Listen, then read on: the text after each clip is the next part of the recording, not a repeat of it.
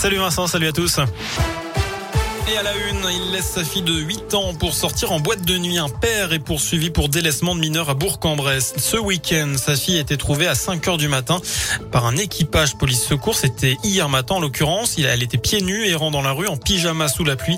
Elle a expliqué être sortie avec son papa en début de soirée. Ils sont ensuite rentrés. Son papa est ressorti fumé. Puis il n'est pas rentré. Elle s'est inquiétée. Elle est sortie dans la rue pour le retrouver. Il était en fait parti en boîte de nuit car il avait envie de sortir. Voilà ce qu'il a dit. Une procédure judiciaire a donc été ouverte. À retenir aussi cette explosion ce matin à Ars-sur-Formand dans l'Ain. Une détonation a été entendue vers 10h30. Selon la préfecture, elle se serait produite lors d'une intervention sur le réseau de distribution de gaz. Aucun blessé n'est à déplorer. Un large périmètre de sécurité a été mis en place. Il faudra encore vivre avec le pass sanitaire. Un projet de loi pour le prolonger sera présenté le 13 octobre, mais le gouvernement va quand même lâcher du lest. Un conseil de défense est prévu mercredi.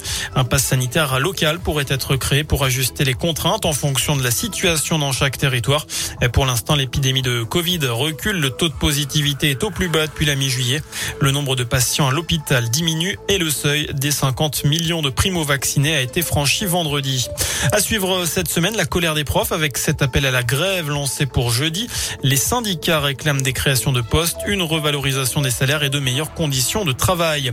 Autre manif, jeudi, les aides à domicile descendront dans la rue pour réclamer plus de moyens pour assurer leur mission et une meilleure reconnaissance de leur métier. Neuf œuvres de Picasso cédées à la France et sa fille Maya Ruiz Picasso qui est à l'origine de cette transaction.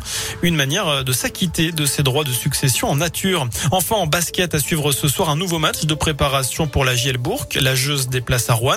Après une belle victoire 68 à 66 contre Limoges hier soir. Le coup d'envoi de cette rencontre vient d'être donné. Voilà pour l'essentiel de l'actualité sur Radio Scoop. Je vous souhaite une excellente soirée. Merci.